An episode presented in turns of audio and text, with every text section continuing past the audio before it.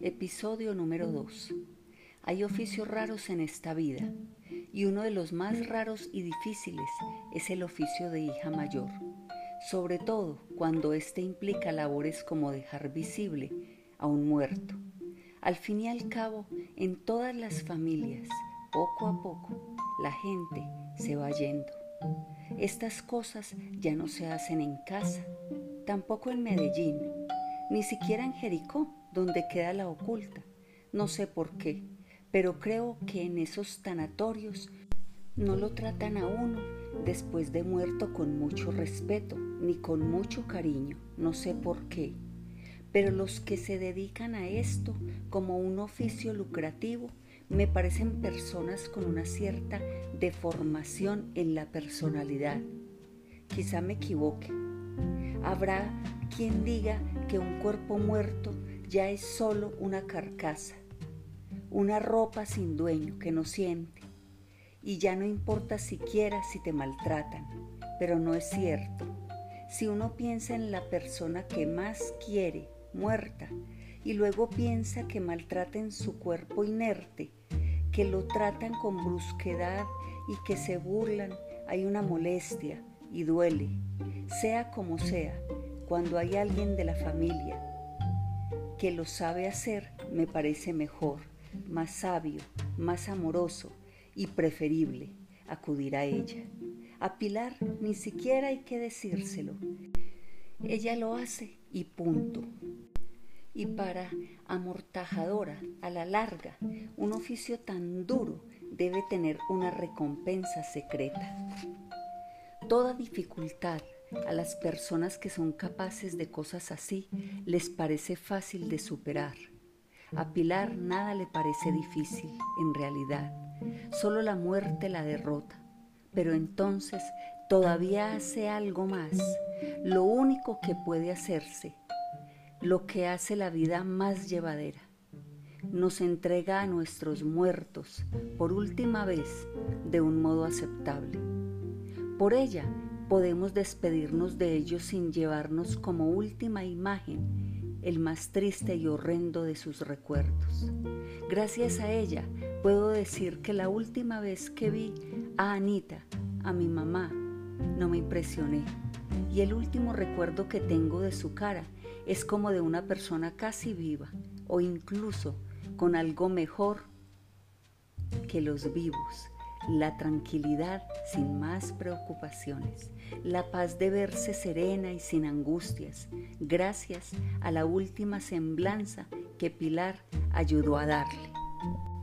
Eva, yo volví a la oculta solo por darle gusto a mi mamá, y después de varios años sin ir, y solo porque ella decidió recuperar una vieja costumbre de la familia, pasar la Navidad todos juntos en la finca. En realidad, todos tuvimos que dejar de ir varios años. Primero por la guerrilla, que robaba, secuestraba y mataba. Y después por los paramilitares, que extorsionaban, robaban y mataban cuando las cosas más o menos se normalizaron, porque el Estado volvió a ser el único que podía matar.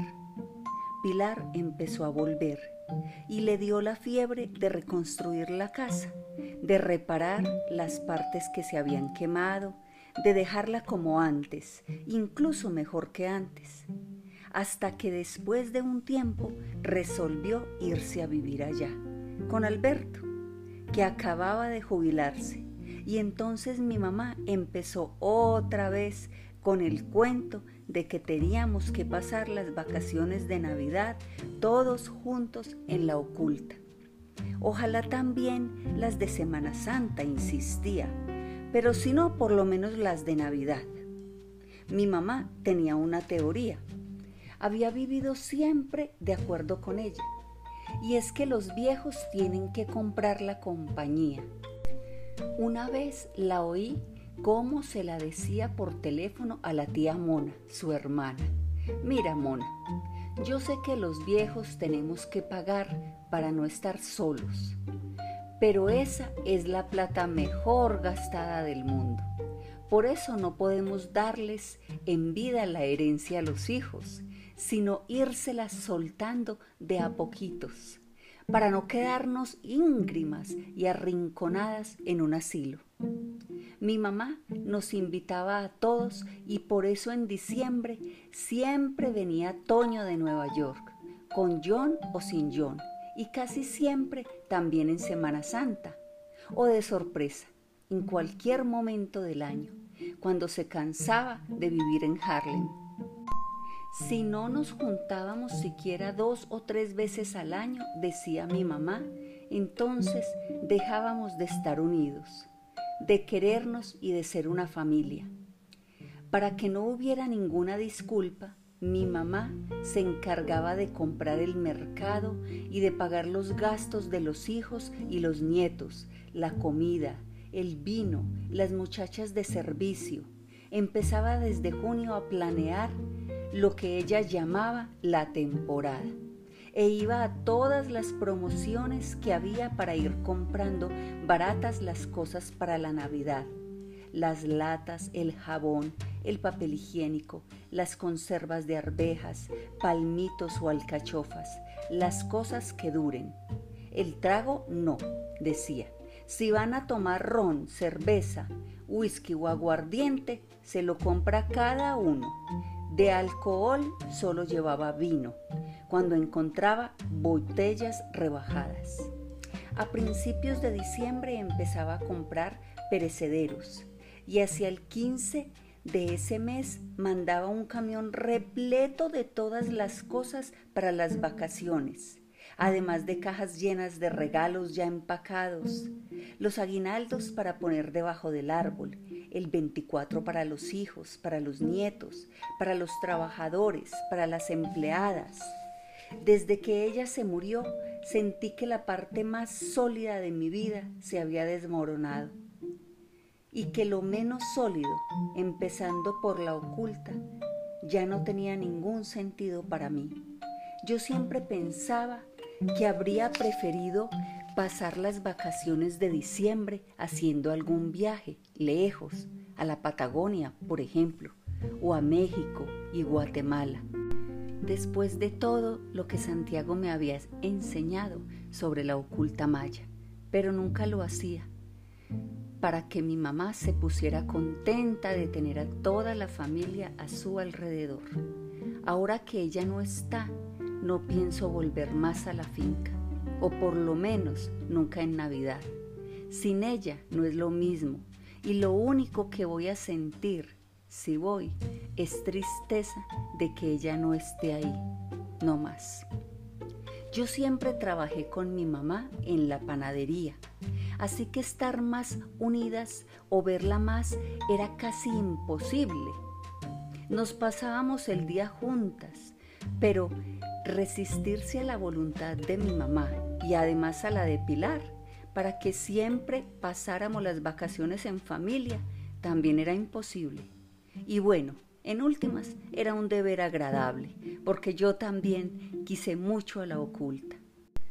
Si dejé de quererla, si llegué a odiarla durante años, es porque una vez allá estuvieron a punto de matarme la primera vez que volví, después de que casi me matan, ese primer diciembre en que volvimos a pasar las navidades todos juntos, todavía temblaba de miedo de solo pisar la casa, de solo oír el crujido de las tablas bajo mis pies.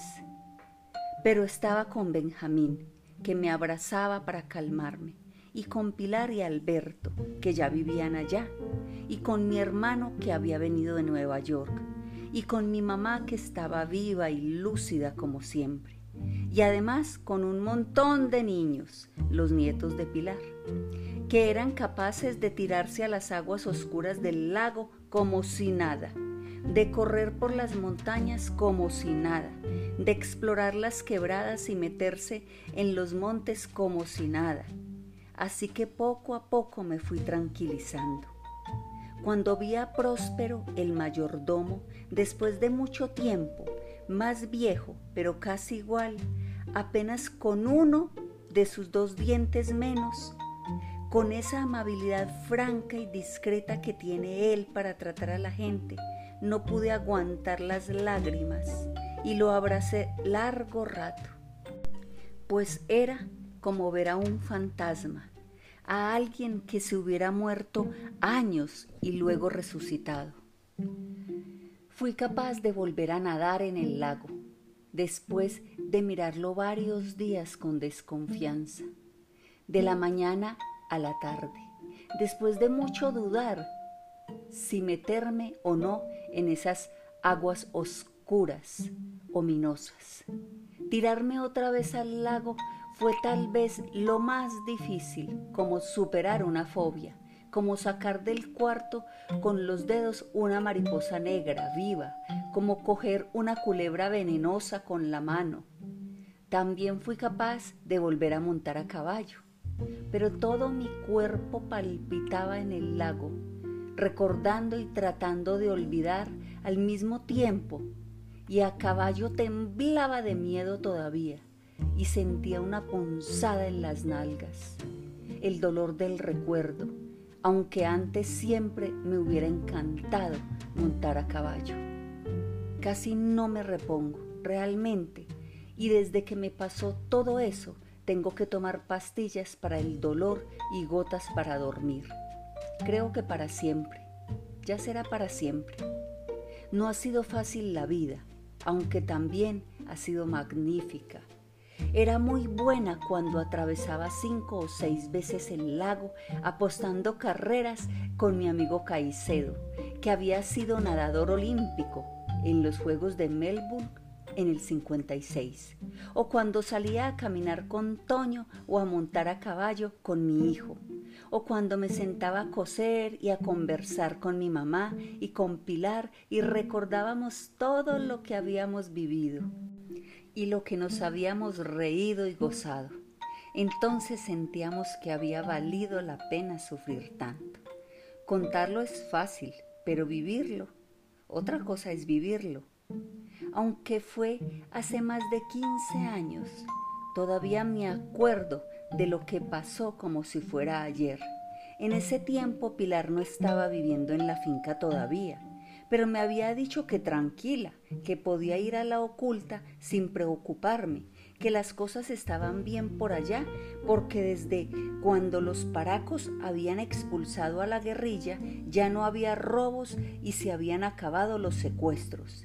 Y me fui solo una semana a descansar y a no pensar en nada. Era finales de mayo y hacía muy buen tiempo.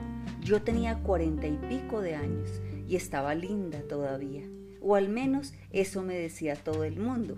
Acababa de echar a uno de mis novios, uno de esos novios bobos que a veces me consigo para pasar el rato y no estar sola. Después me arrepiento, no de echarlos, sino de haberlos tenido, y me da rabia. Pesar del tiempo perdido en otra ilusión inútil. Cuando llevaba dos o tres días en la oculta, recibí una carta muy rara. Próspero, el mayordomo de toda la vida, me la entregó y me dijo que se la había dado un niño en el pueblo. En el papel doblado sin sobre decía simplemente Eva Ángel, sin un señora, sin un doña, sin un nombre de finca, sin ninguna otra seña y al desdoblar la hoja, cuadriculada, mal arrancada de un cuaderno escolar, estaba escrito lo siguiente en letras de imprenta. Como ya se lo advertimos a doña Pilar, ustedes tienen que vender o vender la finca. Esta zona no es para unas hijueputas viejas solas. O venden ustedes o venden los huerfanitos. La esperamos esta misma tarde en Palermo a las 3 en punto en el parque con las escrituras para entrevista y empezar trámites. Tercer y último aviso. El músico, si no vienen, aténganse a las consecuencias. Próspero me contó que una vez lo habían parado en el atrio de la iglesia de Palermo y le habían mandado decir a Pilar que, si les vendíamos pagarían en dólares y en 12 cuotas mensuales. El precio lo ponían ellos y aunque era mucho más de lo que valía comercialmente la oculta, nosotras sabíamos que cuando esa gente compraba, pagaba solamente la cuota inicial con la que se firmaba la escritura.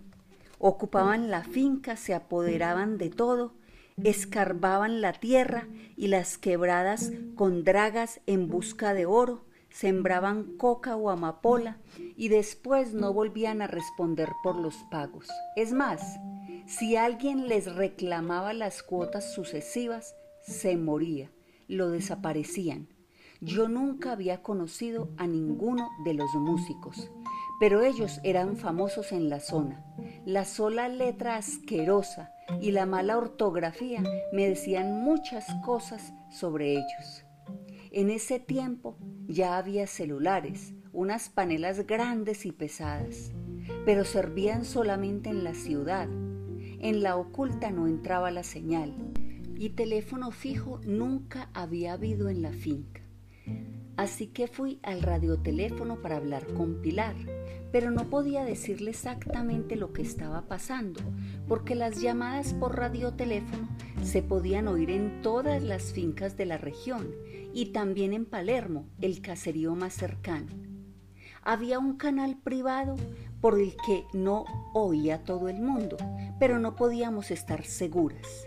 Le conté a Pilar con medias palabras lo que estaba pasando y ella más o menos me entendió, aunque no del todo. Pilar me dijo que no le parara bolas a eso, que esos tipos eran loquitos pero cobardes, que ella lo iba a arreglar todo llamando al carnicero del pueblo, que era el contacto con ellos, y que de todas formas ella ya les había hecho saber que no pensábamos venderla oculta por ningún motivo, y que si la estaban oyendo, que la oyeran, mucho mejor. Pilar es así, frentera, menos miedosa que yo.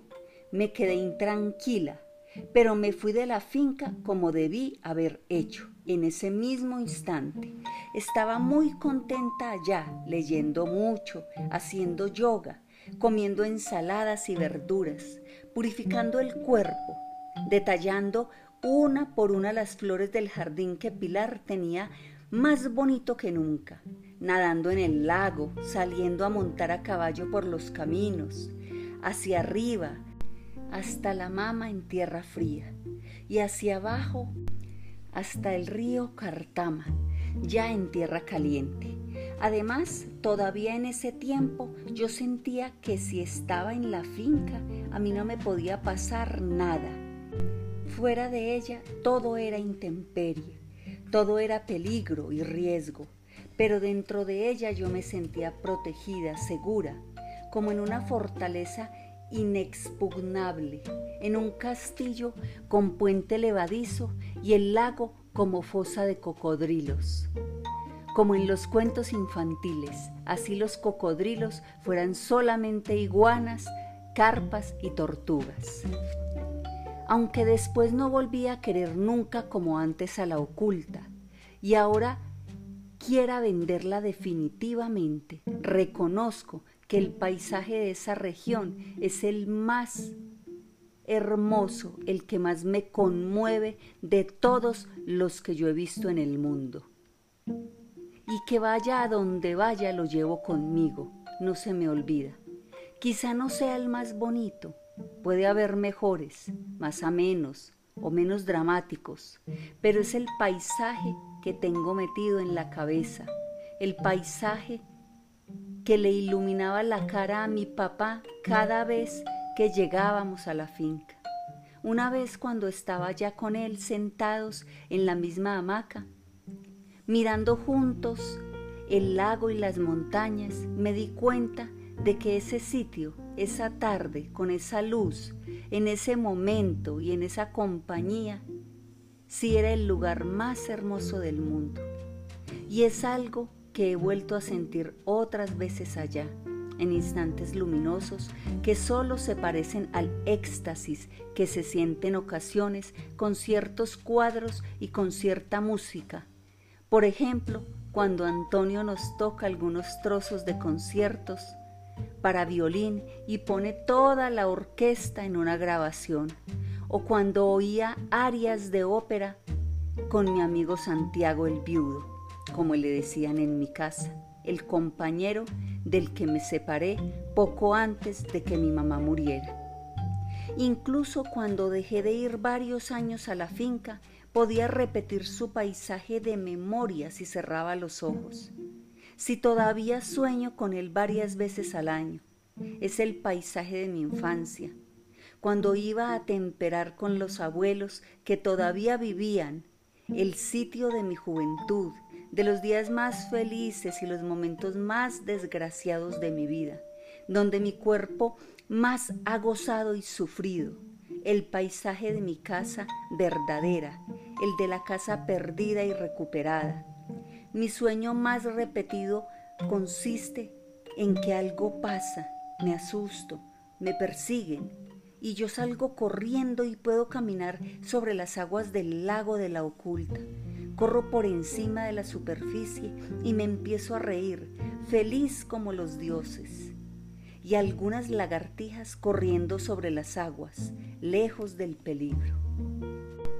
Bastaba que yo llegara a la oculta para sentir algo especial, como una euforia por dentro, mezclada con serenidad, una alegría tranquila, una compenetración con las montañas, con los ruidos, con los infinitos colores de las flores y las frutas, con la brisa que subía del río, con el agua oscura del lago, con el canto de los pájaros al amanecer, con la luz intermitente de los cocuyos y el llamado del currucutú por la noche, con el chirrido de las chicharras al mediodía, con el vuelo de las garzas, de las loras y de las mariposas, con el lejano zumbido de las abejas recorriendo las flores del café, con los mugidos y el olor de los animales en el establo, con los colores increíbles de las guacamayas,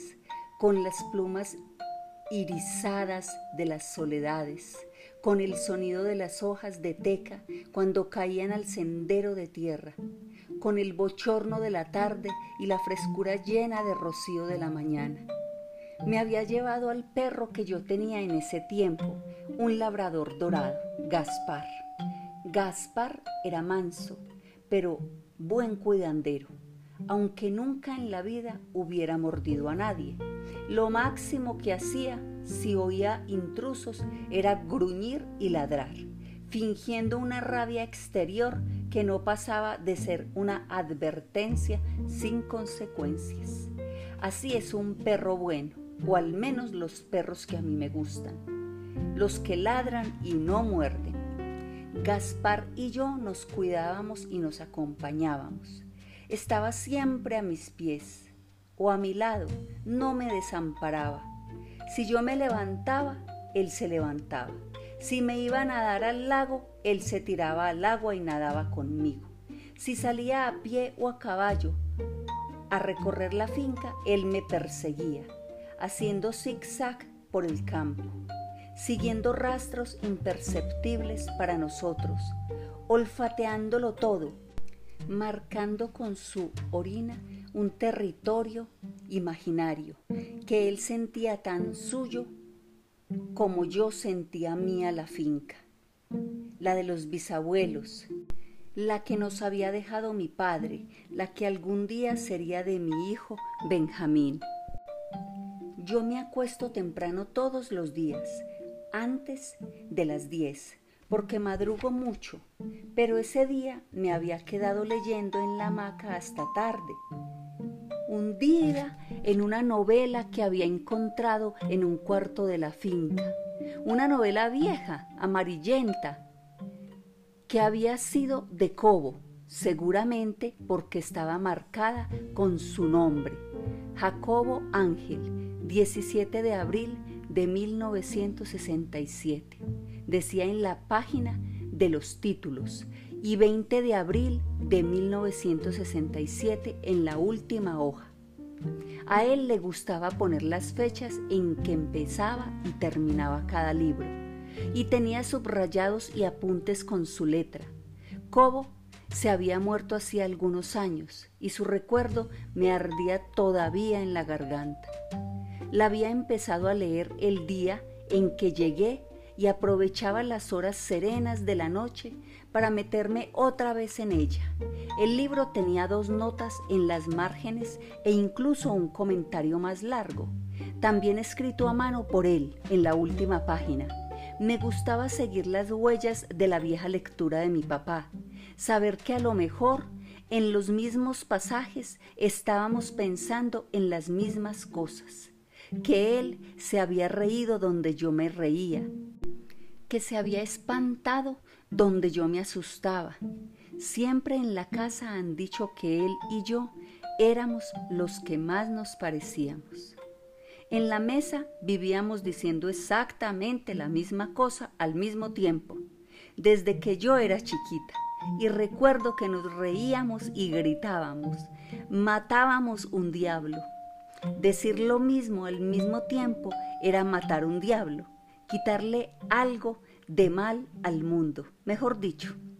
Son cosas que se creen, así no sean ciertas, aunque más que supersticiones son consuelos. Un pensamiento mágico, por mentiroso que sea, ayuda a veces. En la casa repetimos también una creencia que era del abuelito Josué y que aunque sea mentira, nosotros la repetimos como si fuera verdad.